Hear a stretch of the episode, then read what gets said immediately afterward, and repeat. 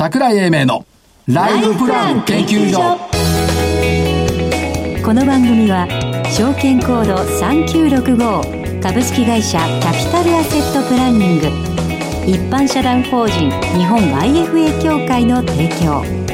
東京証券取引所の講演でお送りします。こんにちは。所長の桜井英明です。そして日本 IFA 協会の正木明夫。そしてアシスタントの飯村美希ですよろしくお願いします。よろしくお願いします。日経平均株価96円安2万2418円。この頃ちょびちょびですね、トヨタ頑張ってね。頑張ってましたよ。一応黒字だよね、ですよ。ということで、まあ、今日の指数は安かったけどもトヨタが引っ張ったっていうようなイメージがありました。ですね、あと見てて、えっと先週日経平均って1000円以上下がってん先々週ね、うんうん1041円安なんですけども最低売り算は、えっと1605億円も減ってるんですよ。もうも。うもう減ってる。もう減ってる。なのに日経平均安い、うん。踏み上げなかった。はい。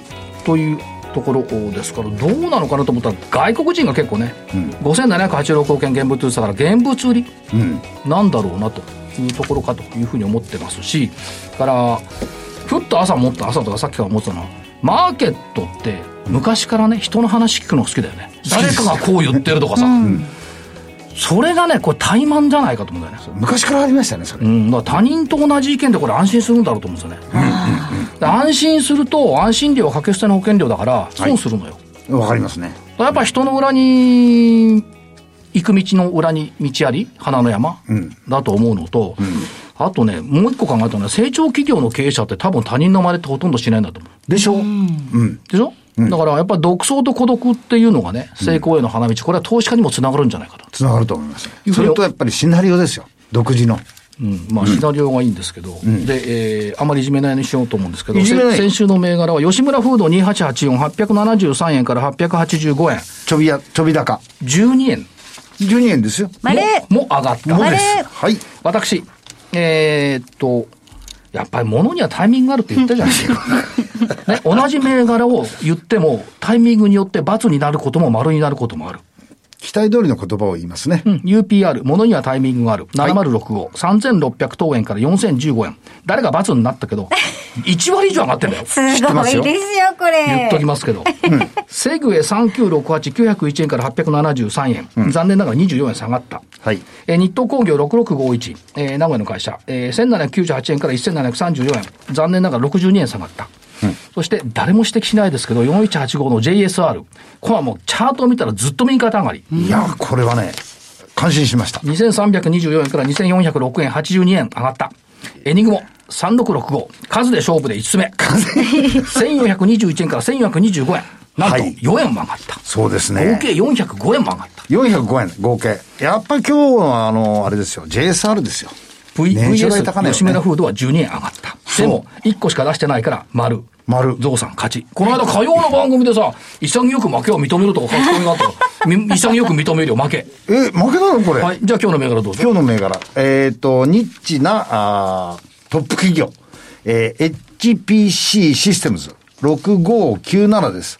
あの、ビッグデータですとか、そういうものの解析、こういうものをコンピューターでもってやっている、えー企業で、まあ、科学技術とかそういうものに強い会社です。まあ、創薬分、創薬分野ですとか、素材、そういうものの開発になくてはならない会社ですね。はい井村さんこれ分かった面白いと思いますはいなんかすごい会社だなんちゅう会社がいいって言った？今。ビッグデータを解析する。ほら、ほら、伝わってないよ。何がいいって言ったら、もういいか、ほら、もうず、えーっとって言っていや。なんちゅう会社あの HPC 俺も HPC まで分かったんですよ。HPC システムズ。はいあシステムズ。うん、6597。ビッグデータ創薬とかなんちゅう会社だった？で HPC システムズさんですははいはい。え。またいじめるね。ね私も巻き込まれましたね。はい、どうぞ。リリバウンド3844、こんにちは。狙い。良い株を安い時に買って長く持つの典型的な例だろう。ですね。まあ、こんあの第四半期でね、えっと前年同期10%減と減金になったんで、これ嫌がられて、一昨日からストップ安したんですけども、そりゃないんじゃないっていう気もしてます。だから先週火曜日来てもらったラクーン3万の31。お最近楽さん多いね。これすごいよ。7月19日にさ、916円で注目してたのよ。うん。まあ、1200円台だもん。そうそう。そうなんです。すごいね。業績絶好調。絶好調ですね。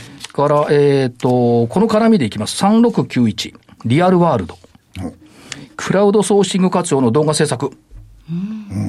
あと、ポイントやってたんですけど、ポイントは売却方向ということになってます。でも、かこれも株価上がっている。えー、丸は運輸機関。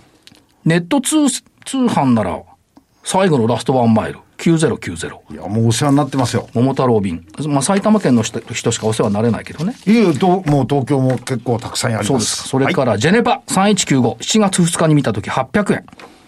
ひ今これも1000いくらになってるでしょ。え、これ、えー、4銘柄？うん。まだ行くよ。行くよでしょえ？うん。?3328 ビーノス、越境 e コマース。おおー。44なんか、e コマースで今日は来てますよ。4477、ベース。いくつまで行くの？んここまで。ここまでね。この間どこ行ったっけ？会社行った。どこ行ったっけ？どこ行ったっけ？二人で。行きましたね。あのビルのさ、同じフロアにベースがあったの？そうですね。んはい。場所どこだったっけ？だんだん忘れる、ね。新宿じゃない？新宿だったよね。ね行ったよね。行きましたあ、ここにベースがあるじゃんって言ったじゃん。言ってました。あれ？あれね。あれ。わかりました。ということで、何銘柄か ?4 銘柄六じゃない ?6 銘柄、ということで、えーこの後はゲストのご登場です。はい。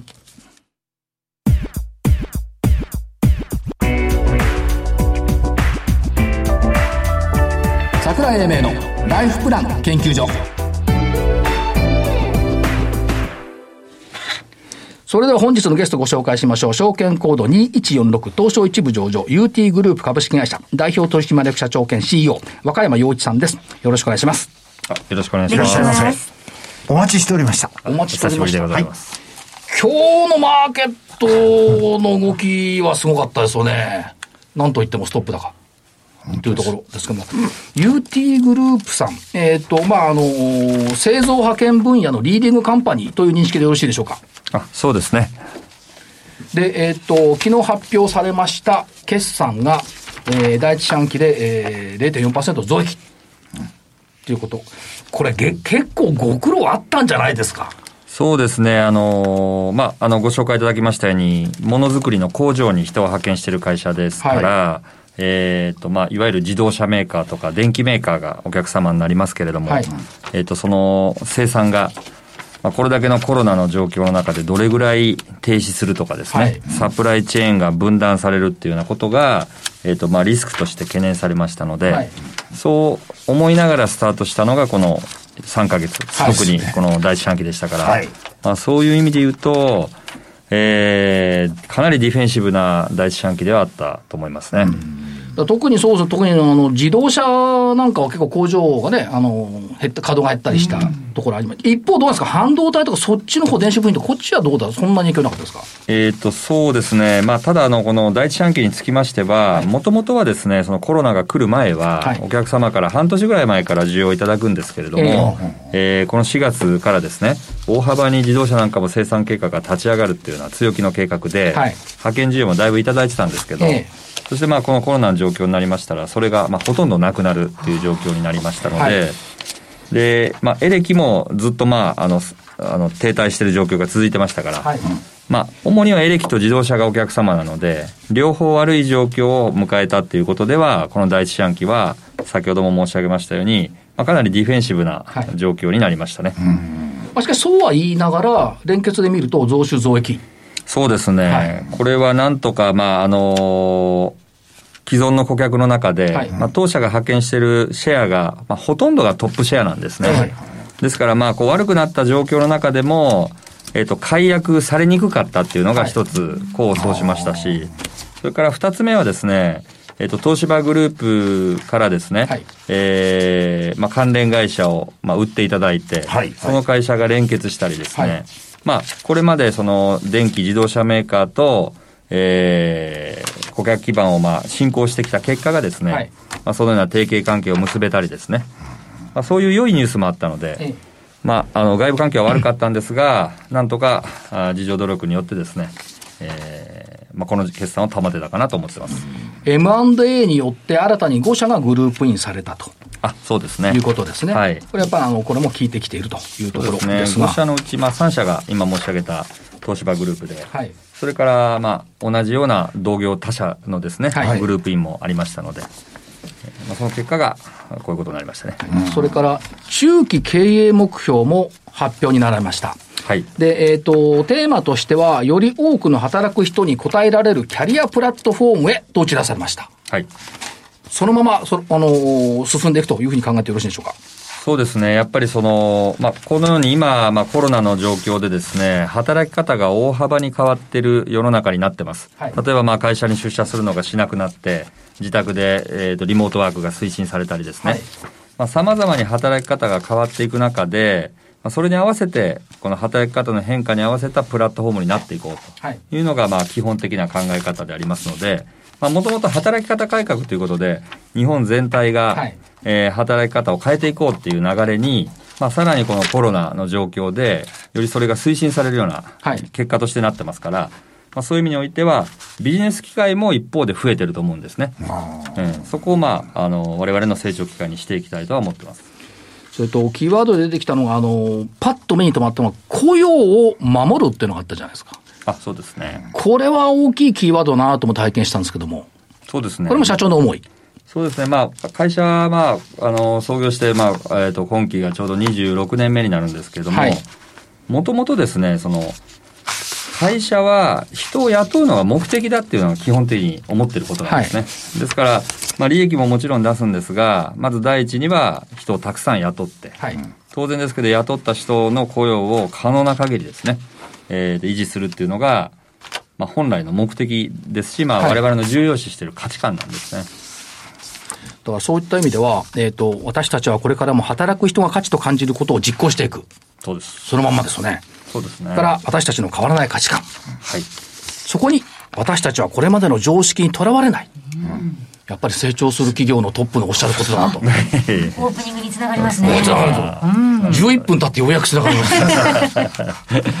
あとはどうでしょうか、その前提として新型コロナウイルスに対する影響っていうのは、まあ、あのあるにはしても、やっぱりこれは回復してくると見ていいわけですね。そうですね。まあ、だらだらとこう、状況が続くっていうことはもちろん想定していまして、はいまあ、その状況下の中で、じゃあ、いかにですね、えーその新しい働き方とか、その今の制約がある中ではい、どのように仕事をしていくかということの枠組みを作らなきゃいけませんので、ええまあ、そこには新しい枠組みが必要だということになると、まあ、新しいサービスが必要だということに、はいまあ、当然なりますから、はいまあ、事業機会が増えるということにはなると思いますね。まあ、それを含めて、えー V 字回復も含めて計画達成に向けて動いていきたいと。そうですね。やっぱり5年で3倍、10年で10倍と言ってますが、はい年25%の成長ですね。はい。まあ、これまでもそれを意識して25年歩んできましたが、引き続きそれをよりさらに高い利益額からですね、えーそれをまあ実現できる5年間は、それだけの opportunity があるんではないかと思ってますし、まあ、当社の基盤も一定の基盤が確立されましたので、まあ、それをしっかりですね、あの、その達成蓋然性を高めていきたいとは思ってますね。で、えっ、と、セグメント別でいろんなこう、方向性が出されているんですが、まずは大手製造業向けのワンストップ戦略。はい。これはもうどんどん継続して拡大していくと。そうですね。これはあの、大企業に向けた我々は派遣サービスをしてるんですけど、はいはい実は派遣サービスといってもいろいろありましてですね、派遣で人を単純にこう派遣しますっていうことだけではなくて、そこにいる派遣の人たちをキャリアを育成したりですね、まあ、育てていくということですね。それから、時には外国人の労働力を活用したいっていう顧客企業もいますから、その場合は外国人の人たちをきちっと労務管理していく状態を整備するであるとかですね。あとは人を雇うのにやはりコンプライアンスの基準が非常に厳しくなってますから、はいはいそういったものを会社としてしっかりとえーコンプライアンスの基盤をご提供して、働いてる人にも安心して、まあ、働きやすい環境を整備しますし、えーお使いになる大企業から見てもですね、我々を活用することによって、労働問題が起きない、はい良い職場を作れるという状況を提供するっていうのが、まあそういう意味で言うとワンストップで、それを提供していきたいと思ってますね。で、その横軸としてもう一つはソリューション戦略はい。というのが打ち出されてますが。これはですね、あの、これは当社が取っているユニークな事業戦略の一つでありまして、はいまあ、この第一四半期でも約倍増してるんですね。はい90%ぐらい、えっ、と、1年前と比較すると伸びてますが、これはますます今後も伸びると思うんですけど、これはどういうことをやってるかと言いますと、大企業の正社員の人たちを当社で受け入れてるサービスでして、実は当社はを通じて働いている人が全国に2万人いるんですけども、はいおおむね大体20%の4000人近くの方がメーカーのご出身者なんですね。はい。そういう人たちをセカンドキャリアとして当社にお越しいただいて、その人たちが、えー、当社で働く新しく入る若手の社員なんかに技能伝承したりですね、それを職場の中で作る。まあ、そういう意味において、えっ、ー、と、ソリューションで、まあ、人を引き受けるという意味でソリューションと言ってるんですが、はい、えー、そのサービスが、まあ、特にこの第一四半期は大きく伸びましたね。これやらなきゃいけないことですよね。そうなんです。ええええ、まさにですね、この大企業だけで頑張ってこられた方、えっ、ー、と、非常に管理能力が高い方、たくさんいらっしゃいますから、はい、次の新しいセカンドキャリアの機会をですね、まあ、どれだけ作っていけるかっていうのが、我々の社会的な役割だとも思ってます。ということで、働く人も御社もみんなハッピー。そうですね。そういう状況を、まあ、しっかり作っていきたいと思ってます、ね、あと、地域プラットフォーム戦略というのも打ち出されてますが。そうですね。これはですね、過去当社が、まあ、かなりその5年で3倍と申しましたが、はい、そういう、え事業成長を、まあ、これまでも遂げてきたんですけど、その原動力になったのが、例えばトヨタ自動車の工場を我々が受託しますと、はい、全国から人を優秀な人を集めて、えー、我々を通じて派遣させていただくっていうようなことをやってたんですね。で、そうなると全国から採用するっていうやり方を取ってたんですが、はい、このコロナの環境下においてですね、全国から人が動くっていうことに、まあ、一定の制約があったり、はい、心理的な、まあ、障壁ができたりしましたので、はい、やっぱり地域の中で自分のキャリアをどれだけ上げていけるか、自分の住んでるところでですね、どれだけ移動を伴わずキャリアを上げていけるかということが、働いてる人の関心ごとになってますので、はい、まあ、それに合わせた事業戦略を打ち出していこうというのが、地域のプラットフォームということになりますね。これらを含めて、まあ、生き生きを作る戦略と。そうですね。いうふうになってくると思うんですが、まあ、数値目標でいくと、えっ、ー、と、5年で EBITDA の成長率30%以上。はい。総還元成功30%以上。はい、グロス、えー、D レシオ1.0以下。ということは、やっぱり成長と財務の安全性を両立させるっていうことですね。そうですね。やっぱりバランスをとって、安定的に、まあ、持続的に成長できる会社づくりを目指していきたいと思ってます。そういう意味では、これ、まあ、あの、個人の方々、働く人も、まあ、カスタマーだし、企業もカスタマーだし、うん、これをツインカスタマー戦略と呼んでおられますが。そうなんです。あの、派遣で働いてる社員が顧客だと言ってる唯一の会社なんですね。はい。まあ、まあ、いわゆるこういう雇用サービスの会社は、働いてる人にとって価値があるかどうかっていうのが、最も重要な軸だと思ってるので、まあ、そこを意識した経営は、これからも強くやっていきたいと思ってますね。だからそういう意味も含めて、実は、中継の発表を心待ちに待っていたんですよ。出て来られて、で、えー、より多くの働く人に答え答えられるキャリアプラットフォームの現実化に向けての動きっていうのがよく見えてきたっていうところですけども、やっぱりその人材というものを抜きにして、やっぱり日本経済成長ないよねっていうふうに見ちゃっていいんですよね。その通りだと思いますね。やっぱり働く人が、えー、会社を作りますし、働く人がまあ、事業を作るわけですから、はいはい、まあ、その根幹を支える会社であり続けたいと思ってますね。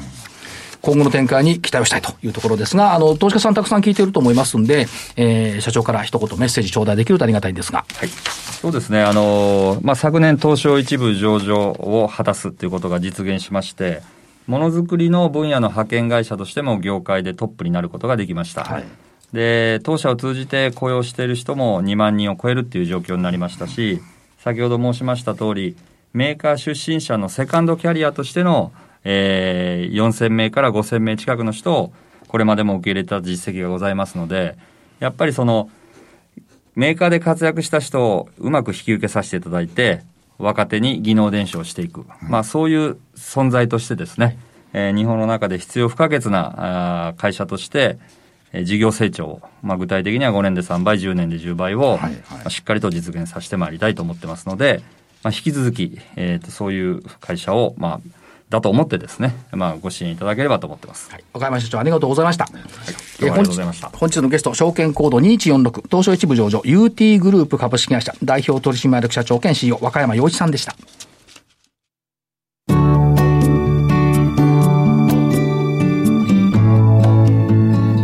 週のライフスイート。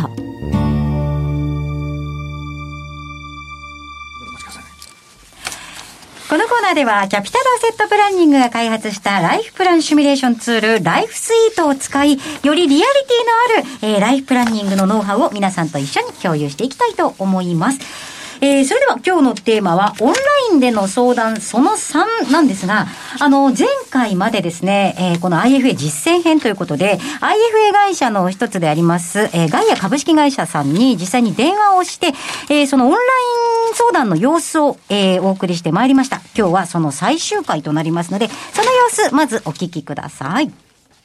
IFA ってなんかいい商品を教えてくれる場所っていうふうに思っていただいている方も多いのかもしれないんですが、もちろんその、あの、最終的にはいい商品というか、我々がこういうやり方で、あの、こういう今の同じようなものの中で比べるんだったらこれがいいと思いますっていうものをお出しはするんですが、やっぱりその商品が出るのは最後っていうふうに思っていただいて、うんはい、それの手前のところでもっと整理しておかなくちゃいけないことっていうのはいくつかあるので、うん、あの、本当はそこの部分の整理をお手伝いするっていうのが、やっぱり、あの、まずは自分たちのその仕事というか、ご相談では大事にしている部分です。ああ、いや、本当にだから、あの、ライフプランを一緒に考えてくれるっていうのに、えー、本当に寄り添ってくれるわけですね。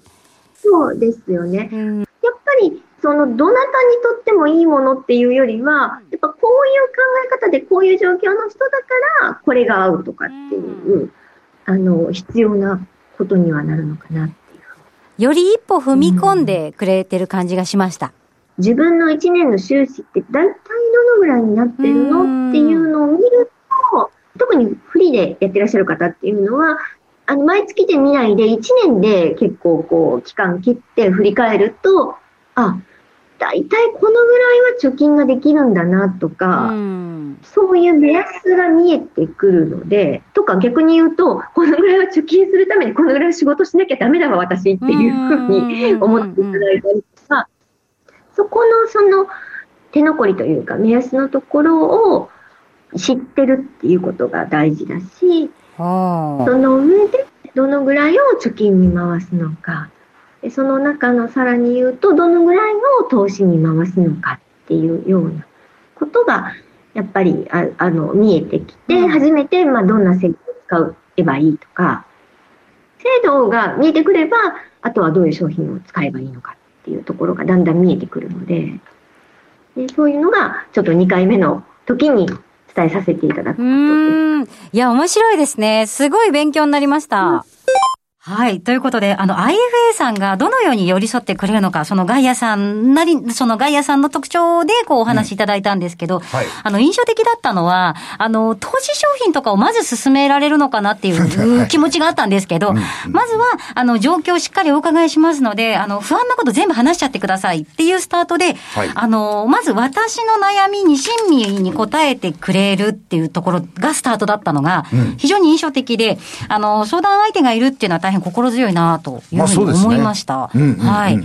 なので、あのーこの音声を、えー、ご参考にしていただいて、皆さんにもあの一歩 IFA さんへのご相談に、えー、近づいていただけたらなっていうふうに思うんですが、正木さんいかがですか？そうですよね。まあ、あの飯村さんもいろいろとお話しされて勉強されてきましたけど、はい、少なくとも飯村さんのライフプランがあって、うん、そのライフプランを実現するためにマネープランがあって、はい、そのために資産形成する。はい。いうふうなことがベースだろうと思うんで、各個々の個性に合った、えー、資産形成への道筋をご案内するのが、多分 IFA の役目なんでしょうね。はい。ええ、いや、本当にあの、なんだったら、飯村さん将来どういうふうになっていきたいですか？なるほど。っていうところも聞いてくださったりしたので、うんうんうん、なんか単に、あ、じゃあ、えっと、飯村さんの年齢だとこれぐらいの投資商品がいいですね、とかじゃなく、まずもう状況全部詳しくお伺いしますのでって、うんうん、基本的には IFA さんの立場ってそういうふうにいてくれるんですか？そうですね。まあ、あの、確一じゃないんで、うん、それぞれの個々人が。はい。ですからそこに、あの、確実的なものを提案しても、あまり意味がない。はい。むしろ個々人に合ったものをきちっと提案していくっていうのが、本来あるべき姿なんですよ。うん、別に特別なことやってるわけじゃないと僕は思ってるんで。はい。えー、で、またあの、以前、正木さんにも相性もありますから、せっかくなのでいろんな IFA さんを見て、し将来のパートナー決めてくださいね、ということでしたので、あの、もう一社アポを取らせていただきました。はい、えー、なので、次週からはですね、アイパートナーズフィナンシャルさんに、うん、えー、アポを取って、で、えー、その面談した様子とかをですね、はいまた改めて聞いていただきたいなと思いますので、えーどうぞご期待いただきたいとね。思います。結婚相手決めるんじゃないですからね。そうなんですね。相談相手決めに行ってきますので、ちゃんと。は。はいいということで、えー楽しみにしていただきたいと思います。以上、今週のライフスイートでした。はいそれでは、ここでお知らせです。株式会社キャピタルアセットプランニングは金融機関に最先端のシステムを提供しております。証券コードは3965、39老後。フィンテックにより日本人の豊かな老後と円滑な相続、事業承継を創造することをミッションとしております。国内42社の生命保険会社のうち2社に1社が当社のシステムを利用し、政府の設計から申し込み、契約締結に至る政府販売プロセスをペーパーレスにより実現しております。また、障害資金繰りをスマホで予想するライフプランアプリ、資産家向け相続財産承継システムを開発提供しております。証券コード3965、39老後。キャピタルアセットプランニングは、フィンテックによって人生100年時代の豊かな老後を実現いたします。資産運用の目標設定は人それぞれにより異なります。個々の目標達成のために独立、中立な立場から専門性を生かしたアドバイスをするのが金融商品仲介業 IFA です。一般社団法人日本 IFA 協会は企業 IR 情報を資産運用に有効活用していただくため、協賛企業のご支援のもと、この番組に協力しております。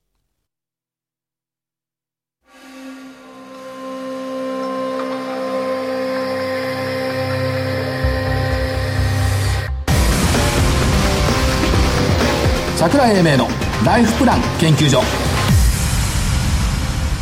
この番組は、証券コード3965株式会社キャピタルアセットプランニング一般社団法人日本 IFA 協会の提供、東京証券取引所の講演でお送りしました。